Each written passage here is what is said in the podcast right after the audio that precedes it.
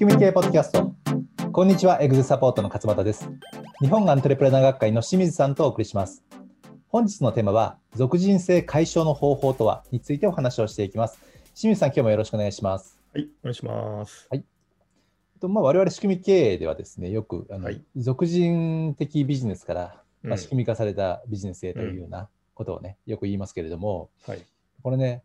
どの会社でもうん、俗人的、俗人性というのは色濃くたくさんあると。うん、で、ね、いくらこうやっぱ仕組み化しても残ってしまっていると。いうようなところでですね、まあ、これはなんか人の問題という観点で悩まれている方も多いと思うんですけれども、うん、今日はですねその、まあ、俗人性をどうやって解消していけばいいのかっていうところの、まあ、具体的なお話をですね清水にお伺いしていきたいと思っておりますので、はい、はい、よろしくお願いいたします。はい、お願いします。はい、まあ、この俗人性解消ってまさに仕組み経営の目指すところで、はい、なので、そう簡単じゃないんですけど、もちろん。うん、まあ、ただ、今日は全体的にどういう方向性でやればいいのかっていうところをご紹介できればなと思ってます。はい。はい、でまず、俗人化についてなんですけども、はい、まあ、要は仕事がその人個人についちゃうっていうので、うん、まあ、これによってまあいろんなデメリットもあるんですけども、はい、まあ、一方で、えーまあ、俗人化してもいいんじゃないと。もう勝手にやってもらえばいいじゃんっていう人もいると思うんですよね。あ、はい、あ別に俗人化そのものを全部なくさなくてもいいと。そうそうそうそう。なるほど。はい。まあでもね、その僕らの考え方としては、うん、まあでも完全にその俗人的な、なんていうかな、やり方をなくすってなかなか難しいんですよね、やっぱり。はいうんまあ、ただ、こう、完全に俗人化してると、例えばその、うん、ね、よくあるのが、あの仕事の結果さえ出せばいいじゃんっていう人たちが多いと、うん、ミーティングに出てこなかったりとか、えー、自分の思い思いのやり方でお客さんに接してしまってこう会社全体のブランドがやっぱ維持できなかったりするので、はいまあ、ある程度の、ね、こう属人性っていうのを排除していく必要があるかなということですね。はい、まあ、その上で、えー、属人化をどうやって解消するかっていうことで、まあ、これ大きく分けるとそのいわゆる定型業務と、えー、あの非定型業務の場合でちょっとやっぱやり方変わってくるかなと思うんです、ね、そうですね。やりやすさも違いますよね。はい。うん、まずこの定型業務ですよね。こっちはもう簡単なんですよね。もうマニュアル化すればいいって話になってくるんで。はい、まあ、手順さえやればできるよと。はい、そうですね。はい。はい。まあ、例えばあの、私がけあの私の結構大きな仕事はブログ書いたりメルマガ書いたりするっていう仕事なんですけど、はいうん、でそのただブログ書くときにその文章を書くっていう業務は、はい、これは非定期業務なんですね。やっぱり、ね、ちょっとクリエイティビティが必要なんで。はい、はい、ただその書いた記事をブログにアップするっていうのは定期業務になってくるんですよね。うん、はい、じゃあその書いた記事をブログにアップするのは定期業務なんで、これはもうマニュアル化すれば、うん、あのそのマニュアルを見ればですね、あの誰でもできると。そうですね。いうものになってくると。はい、はい、なので、これはもう簡単です。マニュアル化しないといけないと。うん、ですね。はい。で、問題はこう非定期業務の話ですよねと。はい、で、まあ、えーまあ、今言ったそのブログの記事を書くっていうことだったりとか、まあ、僕らで言えばコーチングするだったりとか、うん、はい。えー、ウェブ開発の会社であればそのソフトウェアの開発ですとか、うん、デザイン、事務所であればデザインっていうことですね。はい、まあ、これは非定期業務なんですけども、うん、これをどうやってやっていくかっていうのがまあ大きなテーマになるかなとそうですね。いわゆる頭を使うところですよね。はい。うん、で、これはね、まあ、一朝一夕にはもちろんいかないんですけども、まあ、一応方向性としてどういうことがあるかっていうのをいくつかご紹介したいと思うんですけども、はい、まず大事なのが、大きな枠組み組を共有するっていうことで、多分会社のビジョンであるとか、はい。ブランドであるとか、はい、僕らがいつも言ってる価値観、うん、このやっぱ共有しないといけないんですね。自分たちが目指す会社っていうのはどういうものなのかとか、うん働く上でどういう価値観を大切にするのかとか、はい、あと顧客に届けたい価値、約束っていうのはどういうものなのかと、うん、これをしっかり共有しないといけないと。そうですね。まあ、広い意味で会社の文化というところの共有ですよね。そうですね。はい、はい。これが第一に大事になってくるかなと思います。うん、で、2つ目がですね、えー、これはあの仕組み化で結構大事なコンセプトで、加減をコントロールするという考え方なんですよね。はい。要は、あのここさえ守ってくれれば、うん、あとはねみんな自由にやっていいよっていう、そのここっていうラインを決めるという。なるほど。ですよね。まあ、言い方を変えれば、自由にやってもらっていいけど、うん、これだけは守ってくださいっていう基準、うん、なるほど、なるほど。はい。はい。これを決めるということですね。うん、例えば、このミーティングは絶対入れてくださいとか、はい、あのお客さんに声は絶対確認してくださいとかっていう加減をコントロールするという、はいえー、ことですよね。うん僕らみたいなコーチングの場合には、あの一応カリキュラムがあって、はい、これは絶対使ってくださいねっていうのがあると思うんですけど、はい、そういう加減をコントロールする仕組みを作るということですよね。3つ目がですね、えーまあ、具体的になるんですけども、仕事の分解をしてみてはどうかということですね。うん、はいまあ、非定型業務ってくくると、まあ、でっかいんですけど、それを分解して、うん、えー、本当に非定型的なところと、うん、定型にできる部分を分けていくというやり方なるほど。ね。はい、例えば、えっ、ー、と、さっきの例で言うと、その記事の執筆って考えますと、はい。まあ、僕がやってる手順大枠で言うと、うん、まずテーマを考える、記事の。はい、で情報リサーチする、うん、えー、記事のタイトル考える、記事構成を考える、記事を書く、構成するっていう、大体3つぐらいのステップなんですよね。はいで、このうち本当に非定型なのは、うん、記事の構成を考えたりとか、記事を書くっていう部分なんですけど、うん、逆に言うと、この構成するっていうのは、他の人でもできるので、これ定期業務にできると。なるほど。はい、あと、リサーチするっていうのも、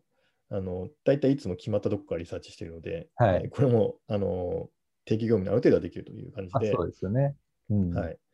だから大きなくくりである非定期業務っていうのを分解して、はい、定期業務と本当にあの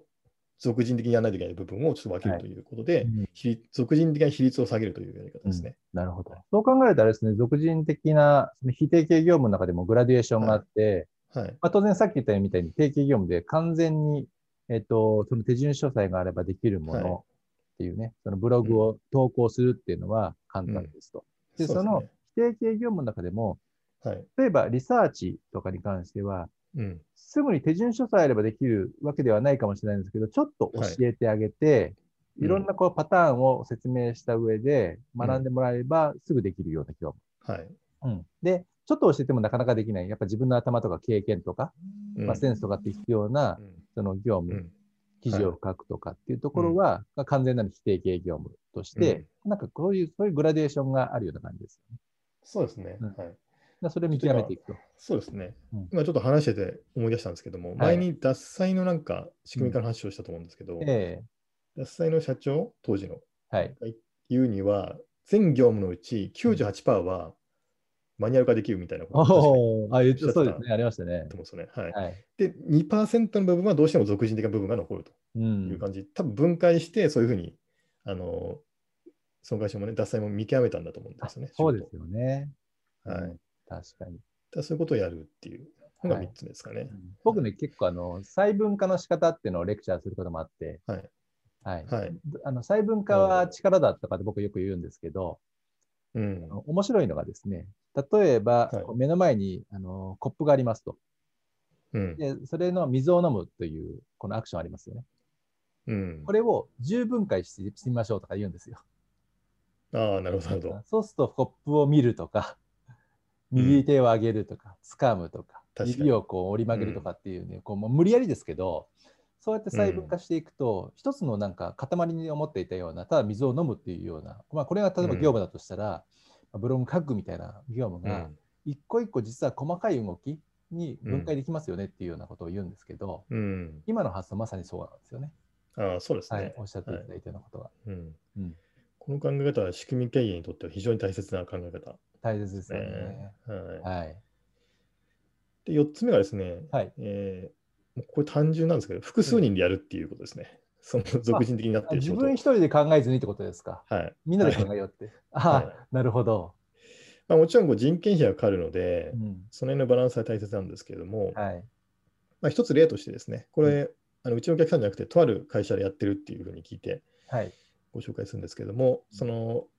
えっと、人事評価ですよね。評価の評価するときに、はい、まあ、よくありがちなのが評価者によって甘い辛いが出るっていうのがもう、はい、あいろんな会社でこう言われてる問題点なんですよ、はい。はい、評価者の属人性が出ちゃうと、うん。うん、なのでその会社でやってるっていうふうに言ってるのは評価するときにその上司一人で判断しないということですよね、うん、同じレベルの役職クラスの部長で集まって評価を評価を評価するというああ、なるほどね。はい。はい、それで本当にこれでいいのかっていうのを決めていくっていうことで、はい、その評価者の属人性はある程度下げられるということ。ですね。まあ、ね、昔なんかその成果主義がね、こう流行ってきたいたときに、あのうまくいったかどうかちょっと記憶ないんですけど、360度評価とか、あ上から下から、はい、なんか全員で評価しますよみたいなことをやられた会社もありますけどね。うん、うん、そうですね。うん、はい、これ単純な話で複数にやるっていうことですね。はい、はいで、えー、5つ目がですね、報告とか情報共有の仕組みですよね。はい、まあ、これ IT のツールもそうですし、あと会議の仕組みもここに含まれるんですけども、はい、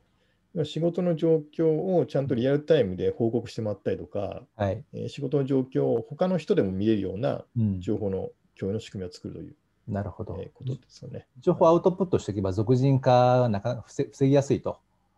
いうような発想ですよね。そうですね。うん、最近これ特に IT 系のツール使っていればね、やりやすいかなっていう